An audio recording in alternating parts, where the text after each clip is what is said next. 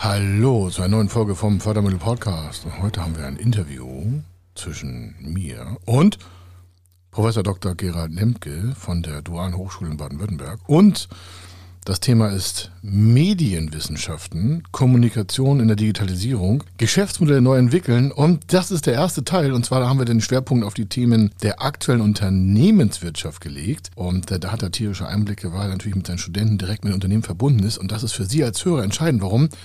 Er blickt also aus Theorie und Praxis in die Zukunft und das haben wir nochmal unter ein paar Fördergesichtspunkten auch noch beleuchtet. Deswegen hier das Interview ganz heiß, ganz frisch und viel Spaß dabei. Er ist Mr. Fördermittel, Buchautor, Vortragsredner, Moderator seiner eigenen Fernsehsendung zum Thema Fördermittel und Geschäftsführer der Feder Consulting. Mit seinem Team berät er kleine, mittlere und große Unternehmen rund um die Themen Fördermittel, Fördergelder und Zuschüsse. In diesem Podcast bekommen Sie wertvolle und entscheidende Informationen, wenn es um die Themen Investitionen, Innovationen und Wachstum in Unternehmen geht. Über 25 Jahre Erfahrung, mehrfache Auszeichnungen als Fördermittelexperte, mehrere Milliarden Euro betreutes Investitionsvolumen und über 11.000 Unternehmensprojekte. Davon können Sie jetzt profitieren. Hier ist der Fördermittel-Podcast mit Kai Schimmelfeder.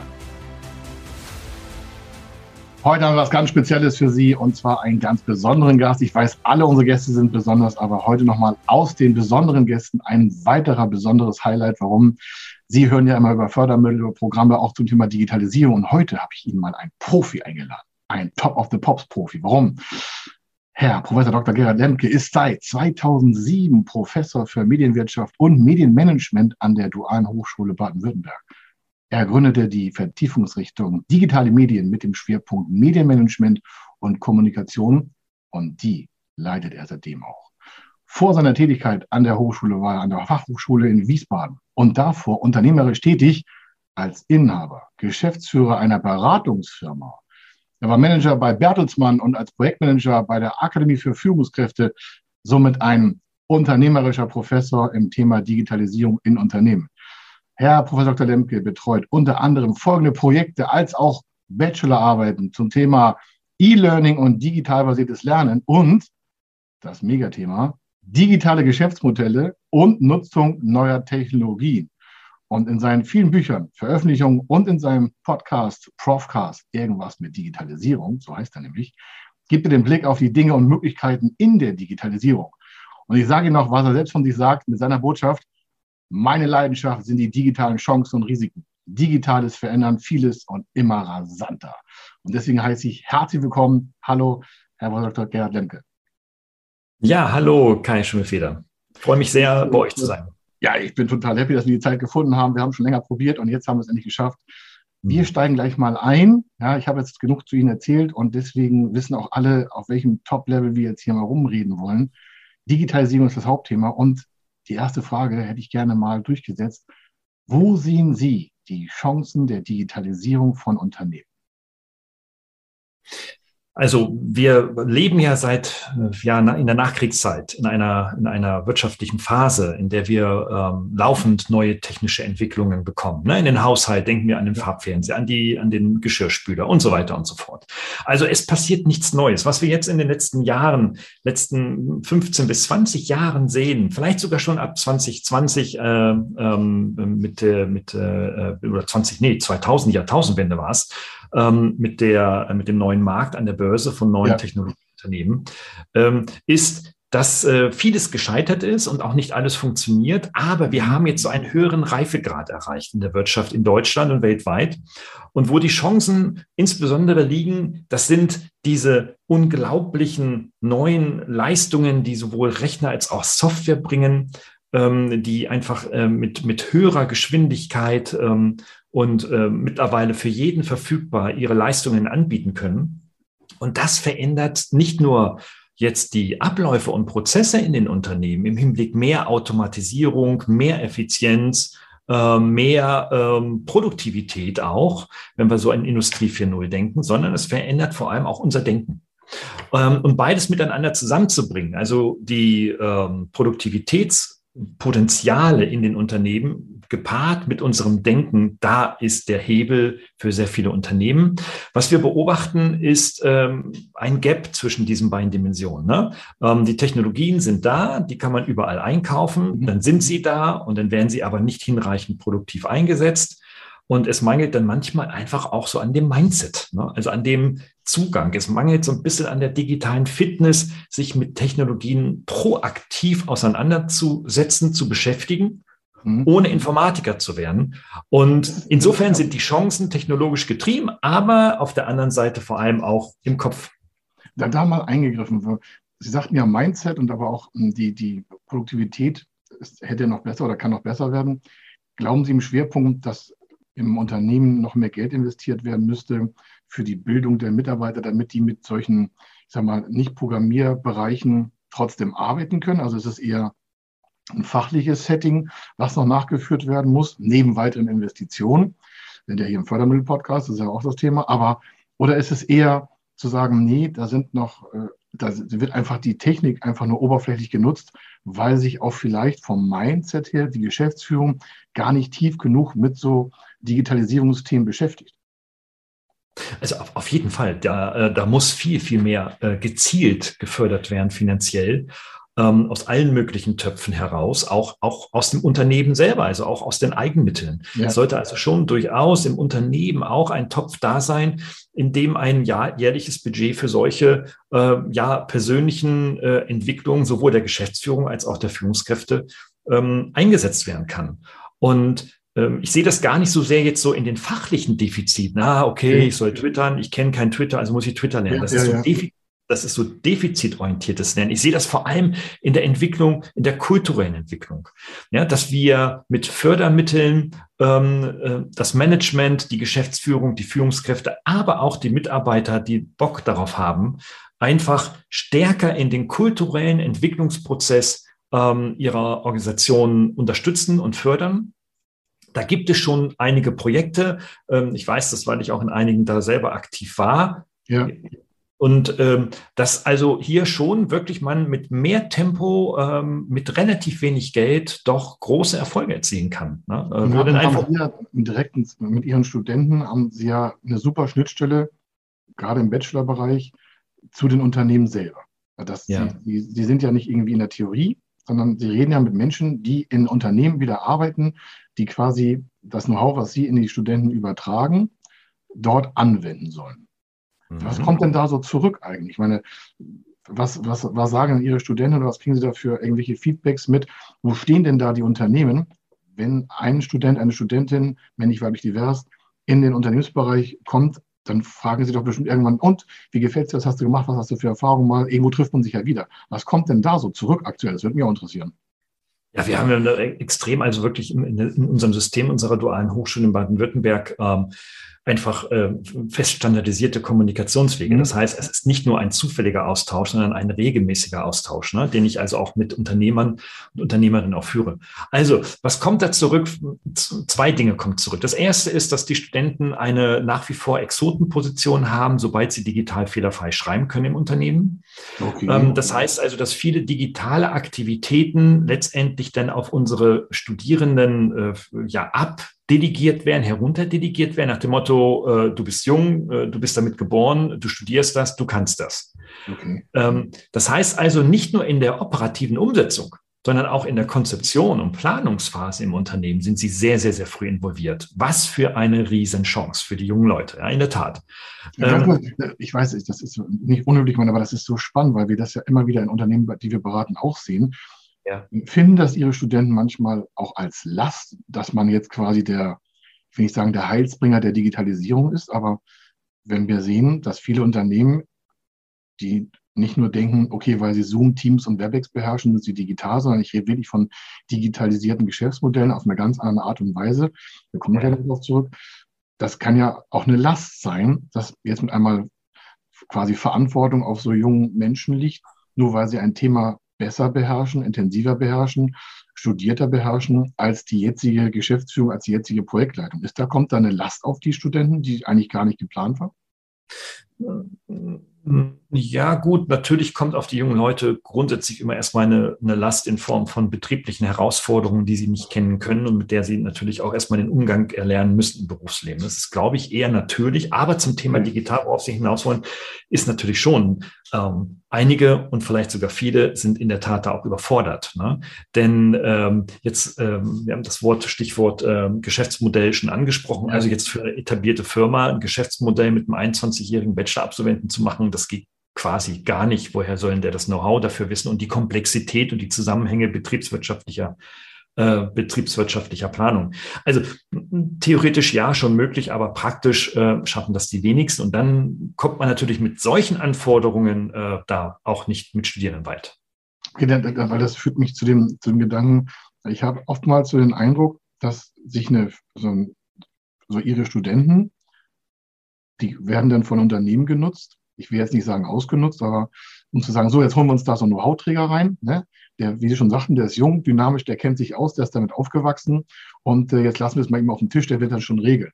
Das heißt, dass die eigentliche Geschäftsführung sich viel zu wenig darum selber kümmert und auch viel zu wenig Geld selbst in die Hand nimmt. Gar nicht mal mit Förderung, sondern im Allgemeinen überhaupt das Budget nicht, äh, auch von der Erkenntnis her gar nicht aufsetzt und sagt, naja, das kann ja nicht einfach jetzt äh, ein Bachelor machen oder ein, ein sonstiger, selbst ein Masterbereich, sondern ich habe oft den Eindruck, dass das wirklich nur so eine, so eine, so eine, ich will nicht sagen Lückenfüllung ist, dass man sich da Know-how reinholt, sondern ich glaube, das, das darum bitte ich auch um Kritik oder um Feedback, dass sagt, das Unternehmen viel zu wenig mit, mit, mit Know-how arbeiten und denken, naja, wenn wir jetzt einen Bachelor haben, dann wird das schon reichen. Ja, in der Tat, das war, im, in, das war eigentlich aber auch schon immer so. Ne? Also man versucht im Grunde genommen kleine Problemchen in Form von, von akademischen Tätigkeiten oder ja. in der Einstellung zeitlich befristet eines Studierenden ähm, irgendwie zu lösen. Also man delegiert quasi die unbeliebten Themen irgendwie weg, am besten an die Uni. Äh, da ist, hat man emotionales Gefühl, das ist gut aufgehoben. Oder ja, eben. Bei jemandem, der das studiert, da hat man auch emotionales Gefühl und die Sicherheit, ah, der macht das schon irgendwie. Und wenn nichts bei rauskommt, da ist auch nichts, ist ja nichts passiert, hat ja nichts investiert, ne? so in den Mund. Ja, genau, das ist das, was ich damit verbinde, weil Sie sind ja nun selber nicht nur an der, an der Hochschule, sondern Sie haben ja nun eine praktische unternehmerische Lebenserfahrung. Ihre, Sie haben jetzt über 14 Bücher, glaube ich, schon geschrieben. In Ihrem äh, Podcast berichten Sie auch über verschiedene Sachen, auch unternehmerische digitale Fitness. Fand ich super, das Thema, kann ich nur empfehlen. Also Podcast empfehlen. Ähm, Profcast heißt der mal für alle, die das jetzt schon hören, schon mal reinhören. Da kann man sich mal digital in Zukunft beamen lassen und auch mal die Sichtweisen von Menschen nutzen, die in Theorie und Praxis also mal top of the pop sind, sage ich immer so ganz offen. Jetzt haben wir einen Ist-Zustand, also den sehe ich ja selber auch bei uns, den, den Projektleitern bei uns. Wenn Sie jetzt sagen, okay, Sie, Ihnen würde vom Unternehmen her eine Frage gestellt werden, sagen Sie, Herr Professor, wenn wir da jetzt nicht investieren, wenn wir jetzt alles so lassen wie beim Alten, ja, haben vielleicht einen, einen Dualstudenten bei sich und so und sie sagen, okay, das reicht ja nur lange nicht aus, die wollen investieren. Was malen Sie denen für eine Zukunft, wenn die jetzt nicht investieren, wenn die alles beim Alten lassen? Wenn die sagen, ich will nicht sagen, so, das haben wir schon immer so gemacht, da machen wir jetzt gar nichts anderes. Und unter dem Motto, ja, Digitalisierung ist ein Trend, der geht auch vorbei. Was sagen Sie da, was malen Sie denen für Bilder, wo das denen dann irgendwann mal hinführt, das Unternehmen, das nicht explizit digital investiert? Ja, in der Tat. Also ich bin jetzt kein Dystop, der sagt, wenn du das heute nicht tust, dann wirst du übermorgen äh, insolvent sein. Das äh, trifft nicht zu. Ich das ist schon mal für, eine, für einige noch Hoffnung. Ne? Für einige ist das ja schon eine Last, sich mit dem Thema zu beschäftigen. Richtig, das ist schon mal eine beruhigende Antwort vielleicht äh, im, im Digital-Hype äh, der Medienberichterstattung der letzten Jahre. Aber, jetzt kommt das Aber, ähm, ich schaue in die Vergangenheit. Und in der Vergangenheit war es immer so, und zwar in den letzten 20 Jahren, wer, wenn ein Unternehmen frühzeitig in äh, das Thema, sich mit dem Thema digital beschäftigt hat und mhm. sogar investiert hat und vielleicht sogar ein Geschäftsmodell gefunden hat ähm, und sich hier einfach fit aufgestellt hat, der hat jede Krise wunderbar überstanden. Und das sieht man jetzt bei der Corona-Krise, wo viele Unternehmen einfach auf das Digitale angewiesen waren, nehmen wir mal den Einzelhandel nur mal als Beispiel. Ja. Ähm, wer da vorher nicht aufgestellt war, ja, der hat massive Probleme. Ja, der kann dann quasi den Laden zustreichen mit schwarzer Farbe. Und ähm, das ist so. Und das sagt, das sagen auch alle Studien. Ich habe eine aktuelle Studie von McKinsey vor Augen, die sich genau dieses Thema angeschaut hat. Und zwar, die ist wirklich auch objektiv Und die hat auch festgestellt, dass wenn du drei Jahre in digitale Technologien und Geschäftsideen, Konzepte, Modelle, Prozesse investierst, dann wirst du in einem Zeitraum zwischen drei bis fünf Jahren aktiv davon profitieren. Vielleicht nicht mit 90 Prozent zusätzlichem Umsatz, das sicherlich nicht. Aber zehn sind immer drin, 20 sind realistisch und wenn du es gut machst, sind 30, 40 Prozent zusätzlich drin. Ähm, und wenn du zeitgleich eben nicht nur auf die Umsatzschiene schaust, sondern auf die Kostenschiene und dann parallel sogar vielleicht noch zehn Prozent Umsatz, äh, Quatsch, Kosten senkst bei gleichzeitiger Umsatzsteigerung, also ja. wessen, welcher Unternehmer schlackert da nicht morgens beim Frühstück mit den Ohren? Ja klar, dann wird der Gewinn automatisch durch diese ähm, Differenzierung natürlich sofort sich verbessern. Das ist, äh, aber das ist ja vielen nicht immer klar. Für viele ist es immer so eine Hürde zu investieren. Und äh, ich, ich, will das noch ein bisschen ausbauen. Also ich will ja, ja gar nicht aufhören, sondern wir reden ja immer so von denen, die vielleicht zu wenig investieren. Ich will das noch mit einfangen. Wir haben ja viele Unternehmen, die sind schon wirklich super investiert in, in Geschäftsmodelle, in Menschen, in Know-how. Und dann hören wir in den letzten Monaten immer mehr so, naja, jetzt sind wir aber schon äh, am Ende der Veranstaltung, mehr geht ja nicht in Digitalisierung. Mhm. Nun bin ich ja kein Profi, deswegen habe ich äh, Sie hier und äh, dementsprechend möchte ich das auch an unsere Hörer weiterleiten und äh, Ihre Know-how-Tätigkeit da eintragen. Was raten Sie den Unternehmen, die denken, sie wären schon eigentlich, ich will nicht sagen mit der Digitalisierung durch, wobei ich mir das nicht vorstellen kann, aber das, das habe ich ja immer öfter auch in Vorträgen, die sagen, ach, wir haben schon so viel Geld investiert, das muss erstmal reichen. Was sagen Sie den Unternehmen, die in Digitalisierung investiert haben, egal in was? ob in Mensch, in Technik, in Software. Was sagen Sie denen? Wo führt das eigentlich hin, wenn Sie jetzt aufhören zu investieren?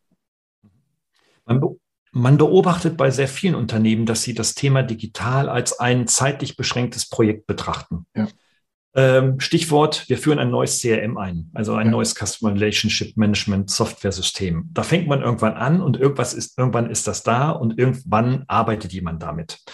Ähm, aber solche Projekte sind nie zu Ende. Und das ist etwas, was ähm, in der Vergangenheit äh, sehr viele Unternehmen gelernt haben. Die müssen sich nur mal ihre äh, Support-Aufwendungen der, aus der Buchhaltung für SAP und Co. mal herausholen, was sie da jeden Monat wirklich überweisen dann sieht man, dass sowas nie vorbei ist. Ne? Weil sich einfach die Abläufe und die Anforderungen der Kunden an die Unternehmen, sei es für dasselbe Produkt oder für ein neues, einfach so schnell und rapide ändern.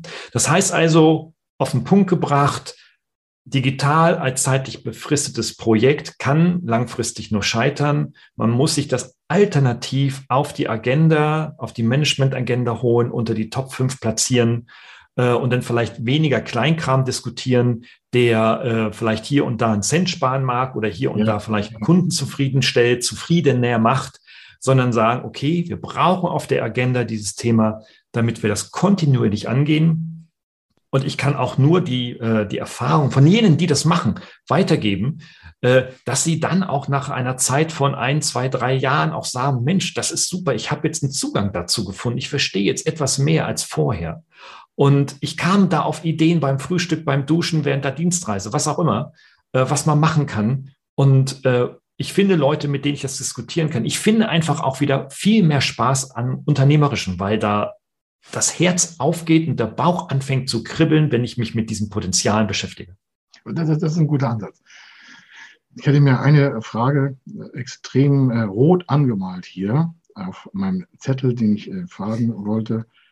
Das Thema Kommunikation, das ist ja ihr, sag mal, mhm. Ihre Professur. Das heißt, Sie, haben, Sie sind den ganzen Tag mit beschäftigt. Jetzt kommen Unternehmen zu Ihnen, die wollen von Ihnen beraten werden vielleicht. Mhm. Und zwar, nämlich hier meine Frage vorweg, Digitalisierung und Kommunikation. Also welche Wirkung ist aus Ihrer Sicht für die Zukunft wichtig, wenn Unternehmen das Thema Kommunikation und Digitalisierung mal in einen Topf packen? Was kommt Ihnen da für Empfehlungspunkte aus, raus? Was, was, was sagen Sie Unternehmen? Ja, da, da, da fliegt viel in meinem Kopf gerade herum. Ich versuche das zu strukturieren. Weil es zwei, drei, nicht zwei, drei Sachen nur. Das wird uns zwei, drei Sachen. Also, okay, das erste. Ähm, Viele denken aktuell, dass irgendwo die Installation eines Chatbots auf der Homepage das Ende der Fahnenstange sei.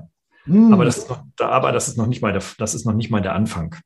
Weil man sieht, dass wenn man dieses Beispiel nimmt, dass es um einen zweiten Faktor viel wichtiger ist als die Technik, nämlich das Entwickeln von Vertrauen in digitalen Kommunikationsumfeldern. Also wie gewinne ich zu Menschen, die ich kenne oder eben nicht kenne, Vertrauen über digitale Technologien? Also schafft ein Chatbot tatsächlich Vertrauen? Nein, wird er nicht tun, wenn da kein Mensch dahinter steckt. Ja. Und dann kann ich mir natürlich auch überlegen, warum mache ich das nicht direkt mit dem Menschen und mache eine Service-Hotline von 13 bis 15 Uhr beispielsweise. Ja, was soll das, wenn ich einen Chatbot nutze und dann auf die FAQ-Liste des Unternehmens gelenkt werde? Muss ich ja doch wieder alles selber machen. Stimmt. Kein Mensch. Vor allen Dingen, da ist keine Verbindung, keine Beziehung zu den Menschen aufgebaut, die ja eigentlich im Kaufprozess entscheidend ist. Ob ich, ich bin jetzt gerade dabei, für, zu versuchen, einen Flug umzubuchen. Sie wissen gar nicht, wie schwierig das ist, weil ich immer nur auf FAQ-Listen komme. Ja ähm, und den halben Vormittag damit beschäftigt habe, heute FAQ-Listen zu lesen, was ist möglich und was geht nicht. Also ähm, insofern, Vertrauen ist ein ganz, ganz großes Thema. Und das wird das Thema äh, auch in den nächsten ja, Jahren, zehn Jahren auf jeden Fall sein, ähm, nämlich über sogenannte Customer Journeys eben nicht nur automatisiert zu verkaufen, sondern zugleich das Vertrauen meiner Kundinnen, Kunden zu behalten und von neuen zu gewinnen. Nicht einfach. Okay, da, da will ich nochmal eingreifen, weil wir, wir sind ja, also bei uns in der Beratung ist natürlich das Thema mit den Menschen äh, wichtig. Alle sagen mal, ja, es ist People's Business und muss man immer Vertrauen aufbauen. Das versuchen wir auf verschiedenen Kanälen auch, über so über Blogtexte, über Videos, über Fernsehsendungen, über tausend Sachen, dass die Leser, Hörer, Zuhörer, Zuschauer da überhaupt auch erstmal eine, also eine Verbindung herstellen können. Das ist ja auch mal so ein Thema. Und äh, wir versuchen da den Markt fast mit zu fluten, ob jetzt auch eigene Bücher, eigene Podcasts, tagtäglich und sowas. Und da merken wir schon, dass sich da ein Vorsprung des Hörers, Lesers, Zuschauers ergibt, wenn die sich dann bei uns melden. Die sagen, ja, ich habe das und das und das schon gesehen und äh, ich komme ja vor, als wenn ich schon zehn Jahre kenne, ich habe schon so viele Sachen von ihnen gehört oder von, von ihren Mitarbeitern gesehen, obwohl wir mit dem selber von uns noch gar nicht in Kommunikation waren, also in direkter persönlicher Kommunikation. Deswegen meine Frage, was empfehlen Sie Unternehmen, gerade so in den Dienstleistungsbereichen, im Maschinenbau ist noch was anderes, da geht es ja auch viel um technische Dinge, aber so in vertrauensvollen, A, im Medienbereich und vertrauensvoller Beziehungsaufbau über eher so Wissensberufe. Was empfehlen Sie da oder was empfehlen Sie uns direkt zum Thema, wie können wir unsere Kommunikation da in der Digitalisierung verbessern? Also erstmal nicht verbessern, sondern überhaupt angehen, verbessern wir nicht. Kurzfeedback zu Ihren Aktivitäten Ihrer, Ihrer äh, Unternehmung. Ähm, so sind wir zusammengekommen. Ich habe genau. einen Podcast. Stimmt, ja, genau, genau. Sonst säßen wir jetzt heute. Genau, das war der Podcast. Genau. Sonst säßen wir heute nicht beieinander. Ähm, ja, also ähm, Sie sagten ja Fluten. Fluten ist vielleicht jetzt nicht so immer zwingend die, die richtige Strategie. Ähm, aber was, was Sie ansprechen, sind ja Produkt- äh, bzw. erklärungsbedürftige Produkte und Dienstleistungen. Ja. ja. also Dienstleistungen grundsätzlich in der Wissensgesellschaft sind sehr erklärungsbedürftig, weil es für den Endverbraucher nicht sofort über einen einfachen Flyer klar wird, was der Nutzen ist, wenn ich da jetzt Geldbetrag X investiere. Ja. Das ist im B2B genauso. Deswegen macht es natürlich Sinn, und das ist die Empfehlung, ähm, eben nicht nur einfach zu fluten, also konkret 20 äh, Posts bei LinkedIn äh, ja, genau, das ist, rein oder jeden das Tag. Das finde ich auch mal total schrecklich, das sehe ich ganz oft. So, was soll das bringen? Ja, genau. Also es ist irgendwie, Fluten ist immer Mist, ne? weil äh, man wird sowohl von den Algorithmen der, der Netzwerke runtergestuft irgendwann äh, und andererseits hat man viel wichtiger, vor allem verliert man die Rezeption der, der möglichen potenziellen Menschen. Ähm, Nee, also ich würde einfach empfehlen zu sagen, mehr auf Qualität statt auf Quantität. Ne? Zu sagen, okay, man muss nicht alles machen, nicht alle Kanäle mit allen Medien bespielen, sondern zu überlegen, naja, welcher Kanal funktioniert ganz gut in meiner Branche ja. ähm, ähm, und äh, dann über meine Geschichten erzählen. Also es klingt so doof ne? äh, und so einfach, aber mehr ist es nicht. Einfach zu erzählen, das, was man so treibt. Und das fand ich ganz toll äh, bei eurem Podcast, als Sie da so erzählt haben über künstliche Intelligenz und ja. warum, was da gerade so los ist. Ich, voll mein Thema, finde ich spannend und dachte, ich muss mal anschreiben, ja, muss mal sprechen. Und ähm, das heißt also auch nicht zu sagen, hey, ich will was verkaufen oder äh, ich bin der Beste oder ich bin der Größte oder ich bin der Mega-Experte, ähm, sondern wirklich vertrauenserweckende ehrliche Geschichten zu erzählen über das, was man macht, was einen antreibt, was äh, einen motiviert. Das fehlt mir und ich verstehe das eigentlich nicht, weil wir in unserer deutschen Wirtschaft mittelstandsgeprägt sind und dort Unternehmer und Unternehmerinnen haben, die etwas tun, nicht weil sie es müssen, sondern auch nicht nur alleine der Kohle wegen, sondern einfach, weil sie das gerne tun. Ja. Und weil sie das in Generationen fortführen, weil sie einfach, weil das Herz dafür brennt, was sie macht, was sie machen. Ich kann es nicht verstehen, warum diese Menschen nicht ihre Geschichte und ihre Geschichten erzählen, was sie wirklich antreibt. Denn das zieht Kunden ungemein an. Und das ist ja, also A, es ist ein, ein, super Touch, weil wir haben ja noch einen zweiten großen Themenblock mit den Startups gleich. Das machen wir in einem zweiten äh, Podcast-Teil. Aber bevor wir dazu kommen, jetzt sind wir ja vorne eingestiegen mit, ähm, ich sag mal, Menschen, ja, von, von ihren Studenten zu den Unternehmen hin. Und jetzt reden wir die ganze Zeit über Digitalisierung und mir fällt gerade selber sehr konzentriert in unserem Gespräch auf, dass wir eigentlich viel mehr um die Menschen reden. Mhm. Ja, weil Technologie ist eben nicht nur Produktionsmittel zur, zur Optimierung, Automatisierung und Produktivitätssteigerung, sondern ähm, sie werden letztendlich immer von Menschen bedient. Wir wissen das aus der Forschung der Mensch-Maschine-Kommunikation, dass selbst die Kommunikation mit Robotern von ja. äh, Menschen geführt werden und äh, dass man Roboter so programmieren kann, dass sie einigermaßen empathisch mit einem, um, mit einem Menschen umgehen, aber andererseits Menschen eben nicht programmiert werden können sondern äh, ja einen Weg finden müssen, äh, mit Technologien umzugehen. Die Augen zuzumachen, wegzulaufen, in den Keller zu gehen und sagen, das ist alles Deufelszeugs. Also wo leben wir in einem Jahr 2022, in dem wir in Deutschland ja technologisch schon wunderbar aufgestellt sind? Ja? Der, der digitale Zug ist in Deutschland noch längst nicht abgefahren, wie viele immer dystopisch äh, äh, äh ja, das geht mir auch völlig auf Keks. Da denke ich immer so, mein Gott, A betrifft uns selber. Man treibt sich ja selber jeden Tag voran, um irgendwie, irgendwie digitale ähm, Modelle oder auch Gedanken zu vollführen, sage ich, Moment mal, äh, können wir auch, wir leben ja heute noch. Wir müssen ja. jetzt nicht einschlafen, aber man muss jetzt ja auch nicht die alten Sachen alle abschneiden, sondern vielleicht auch mal einen Übergang aus analog und digital erstmal durchdenken ja. und dann auch wirklich in der Tiefe mit Qualität in den Markt vorantreiben oder in, im Unternehmen oder sonst woher. Also bei vielen habe ich so den Eindruck, die haben da jetzt den Kopf in den Sand gesteckt weil sie festgestellt haben, oh, drumherum haben alle neue Webseiten. Ich sage, das gab es vor 20 Jahren auch schon, das hat nichts mit Digitalisierung zu tun, das ist einfach nur eine elektronische Visitenkarte. Und dann, ja, ich habe noch gar keinen Shop und so. Ich sage, was willst du mit dem Shop? Du hast keine Produkte für einen Shop. Ja, wir müssen jetzt alles digitalisieren. Ich sage, ja, was willst du denn damit überhaupt erreichen? Und dann, dann kommt man das Thema so, ich habe schon mal mit den Menschen gesprochen, was die eigentlich wollen, also mit deinen Kunden. Hast du schon mal irgendwie eine Gruppe? Und dann kommen wir wieder zur Plattformökonomie, vielleicht bei LinkedIn oder sonst wo gefragt oder mal eingerichtet, so, was stellen sich denn für Merkmale vor, wo können wir unsere Produkte verbessern? Dann könnte man das digitale System LinkedIn oder Facebook oder Xing oder whatever nehmen, um zu sagen, ich kommuniziere da einfacher und kann dann Rückschlüsse über meine Produktentwicklung ziehen. Aber die mhm. ist immer von Menschen vorangetrieben und nicht von einer KI. Vielleicht ein ganz, ganz konkretes Beispiel, weil Sie LinkedIn ja. ansprechen. Da kann ich ein ganz praktisches Beispiel äh, übertragen. Ähm, bei LinkedIn, ich habe natürlich auch einen Account. Wir suchen natürlich bei LinkedIn auch hier und da neue Kontakte, ohne Frage, um die Opportunities zu ermöglichen. Ja. Und ähm, wenn Sie sagen, die meisten machen es, die kippen da irgendwo einen Link drauf und sagen, hier im günstigsten Fall, ich habe einen Blogartikel oder einen Podcast, guck dir das mal an. Das haben wir gemessen. Wir haben also solche Artikel permanent mit der Absicht des, äh, des, der Kontaktaufnahme rausgepostet und haben festgestellt, dass nur weniger als ein Prozent darauf aktiv reagiert. Ja. Heißt, ich muss also 1000 äh, Links regelmäßig posten, damit ich einen warmen Kontakt erzeuge. Das Gleiche haben wir gemacht, indem wir die, den Content komplett geändert haben. Wir haben gesagt, äh, Blog, Firma, ja, ich bin Unternehmer, siehst du in meinem Profil, aber ich möchte mit, mit dir reden und möchte mich mit dir zu äh, den Themen, die mich beschäftigen, austauschen. Hier haben wir, und dann haben wir das gemessen, wie viele Leute reagieren darauf und zweitens, wie viele Leute, mit wie vielen Leuten habe ich persönlich dann gesprochen. Okay. Das ist eine ganz, ganz andere Nummer. 60 Prozent haben positiv reagiert und sagen, hey, das interessiert mich auch. Und 40 Prozent von denen wiederum äh, kam es zu einer direkten Kalendervereinbarung und dann zu einem persönlichen Gespräch, Video, persönlich, Telefon, egal. Also eine ganz, ganz andere Nummer. Und wir denken einfach, Quantität, Vollkippen, Fluten ist die Nummer. Und Sie sprechen es an. Nein, ich will mit dir sprechen. Ich Mensch, du Mensch, lass uns doch mal austauschen. 20 Minuten. Das ist der Weg.